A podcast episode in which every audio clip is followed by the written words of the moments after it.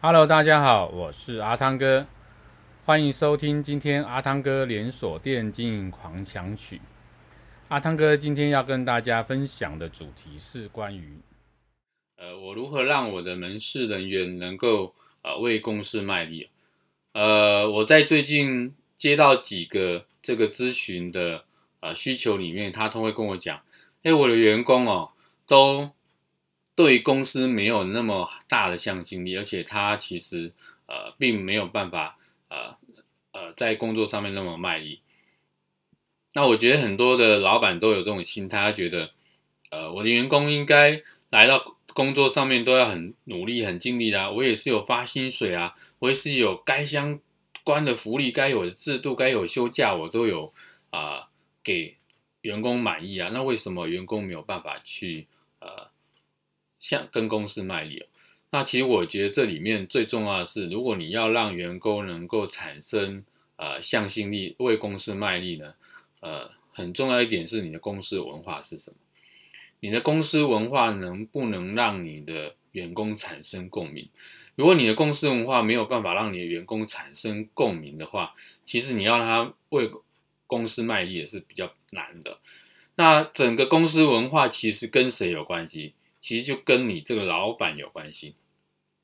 你老板能不能在很多事情上面让员工觉得你真的是一个能够让呃让我这个员工呢，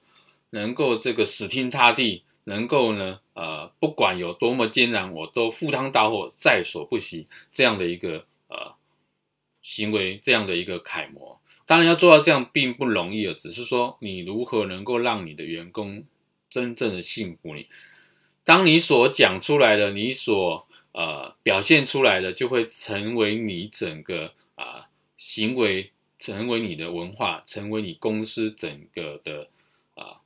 企业文化。所以这一块里面呢，你必须得从你自身做起，让你自身是能够被啊、员工认同的。当你自身能够被员工认同，同时产生整个正向的企业文化的时候，就能够啊让整体啊的这个员工非常的幸福。那在阿汤哥辅导的企业里面呢，我觉得我最佩服的就是中美兄弟制药。